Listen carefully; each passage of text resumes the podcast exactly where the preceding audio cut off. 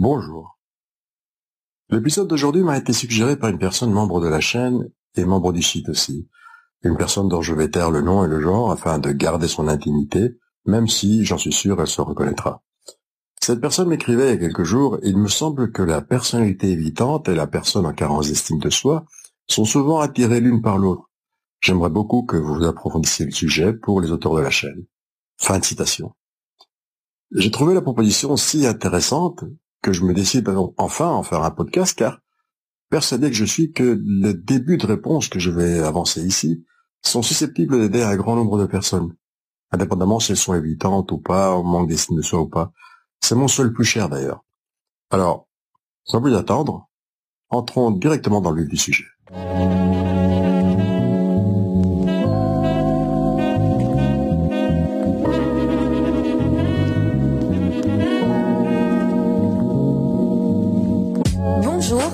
Bienvenue dans ce nouveau petit voyage au cœur de la psychologie de la vie quotidienne. Bien. Avant de commencer à parler du couple proprement dit, j'aimerais tordre le cou à une croyance extrêmement répandue et qui confond estime de soi et manque de confiance en soi. On pourrait résumer la chose en disant que le manque de confiance en soi serait une espèce de je ne vais pas être capable de parce que jamais fait ou pas assez entraîné, par exemple alors que le manque d'estime de soi consiste en une fausse croyance négative qui veut que l'on se sente moins, jamais à la hauteur ou avec une valeur moindre que les autres, quel que soit par ailleurs le niveau de connaissance, l'entraînement ou l'habitude de réaliser telle tâche, telle activité, etc. En résumé, l'estime de soi est la valeur qu'on s'octroie, le regard inconscient et sans un mot que l'on se porte à soi-même, alors que la confiance en soi est plutôt liée à une capacité ou à un savoir-faire dans un domaine ou une thématique bien précis. Voilà qui est dit. Alors, que peut-on dire du couple formé par une personnalité évitante et une autre en carence de soi? Eh bien que tous deux vont être dans l'insécurité constante, dans le doute, le besoin de preuves et dans un schéma de victime ou de sauveur où finalement, ce qui fait réellement lien dans le couple, c'est le couple lui-même. Donc, un objet extérieur à soi est tout à fait fantasmé, idéalisé. Un couple qui sera le terrain de bataille sur lequel vont s'affronter les conflits des deux partenaires, conflits inconscients d'ailleurs, car chacun va avoir sa vision, sa propre vision idéale du couple, et surtout sa propre vision qu'il va projeter sur ce couple en particulier. L'évitant va avoir besoin d'une grande intimité, ou en d'autres termes de très peu de proximité, et cela par peur de la critique, et du rejet, de l'abandon. Or, la personne avec une faible estime de soi a souvent vécu des épisodes d'abandon réels, traumatiques ou ressentis comme tels, d'où que, de son côté, elle recherchera plutôt la proximité et l'ouverture. L'on comprend dès lors que le couple ne peut tenir bien longtemps dans cette lutte inconsciente que vont se livrer des deux manières d'avoir peur de l'abandon, car tous les deux vont avoir peur de l'abandon. L'un en quête de fusion, et l'autre en recherche constante de fuir tout ce qui pourrait être source de critique, de jugement et donc de rejet, ce qui pousse vers l'évitement et très précisément le repli.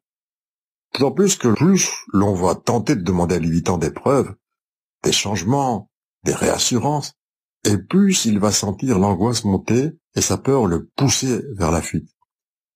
De l'autre côté, plus l'autre se montre fuyant et comme absent, plus cela va raviver la vieille blessure de l'abandon réel ou ressenti comme tel, je le répète, chez l'autre, qui va lui sombrer dans ses mécanismes de défense qui sont en général de tout faire pour ramener l'autre à la vie, auprès de soi, au sens figuré du terme, et donc alimenter l'angoisse d'une solitude synonyme de culpabilité, car les enfants imaginent qu'ils auraient pu faire autre chose ou mieux pour retrouver le parent perdu, ou pire, ne pas avoir fait ce qu'ils croient être à l'origine de la perte ou du manque.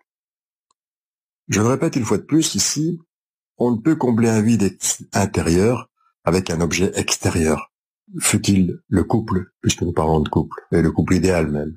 Alors, mettons-nous à la place de la personne à carence d'estime de soi face à un ou une partenaire ayant la personnalité ou souffrant du trouble de la personnalité évitante.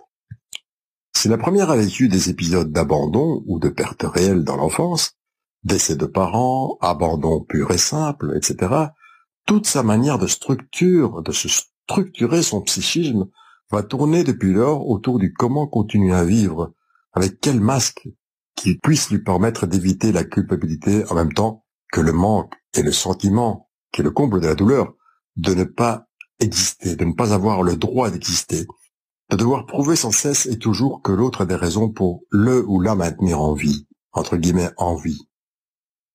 De là les rôles, les masques de sauveur, sauveuse, de père ou de mère idéale, toujours à vouloir materner l'autre, que l'on soit homme ou femme, ou de recherche incessante d'une perfection qui ne sera jamais suffisamment parfaite, autant de stratégies visant à éloigner le sentiment de solitude, de pas de valeur et de mort, de mort finalement, autant de manières de chercher la proximité, le regard amoureux, désirant, désirant, pardon, et l'épreuve d'amour typique, typique encore une fois des abandonniques.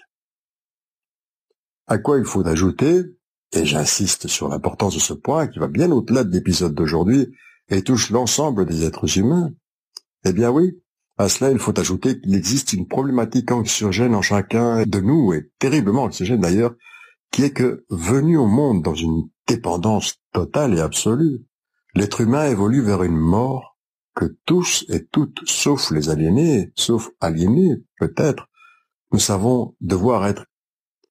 Et c'est pourquoi tout être humain, en dehors de toute considération psychopathologique, cherche d'abord et avant tout ce sentiment de sécurité qui de fait est un impossible, mais un impossible moteur de désir, un impossible moteur d'un désir qui nous pousse à continuer de l'avant, qui nous pousse à exister en tant qu'être.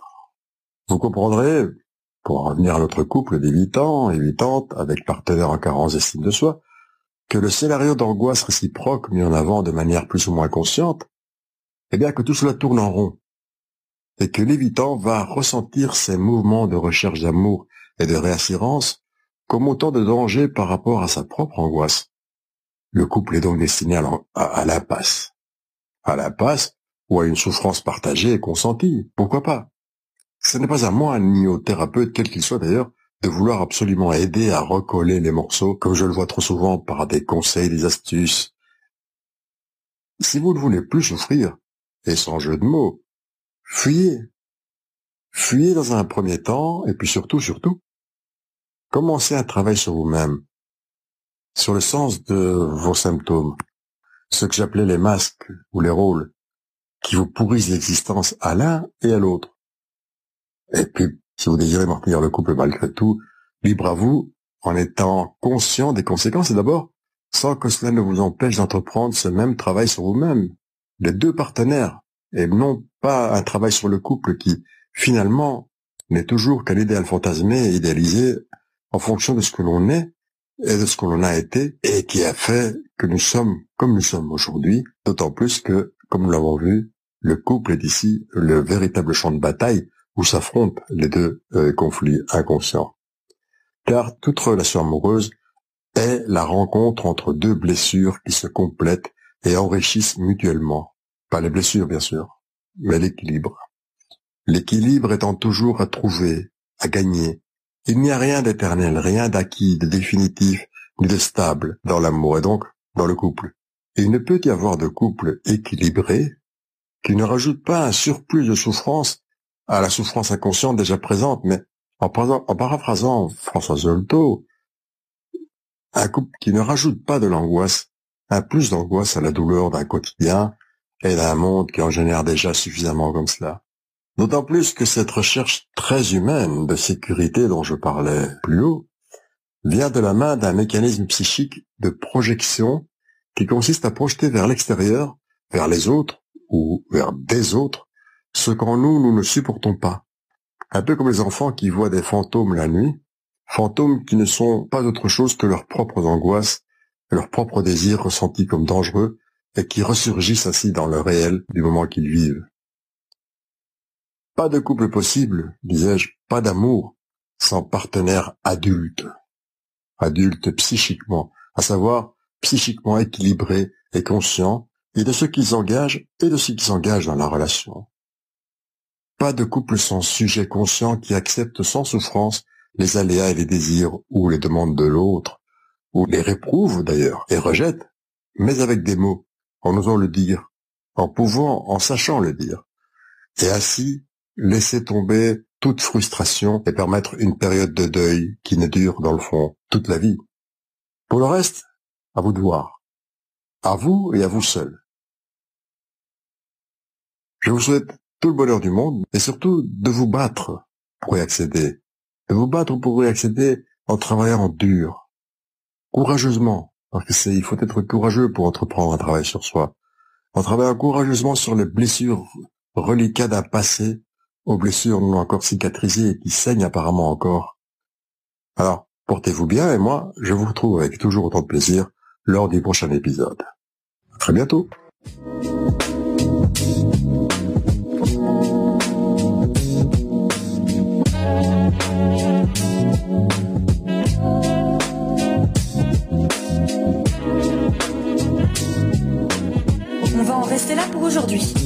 D'aimer si vous avez apprécié, de vous abonner à la chaîne et de partager cette capsule sans modération. À très bientôt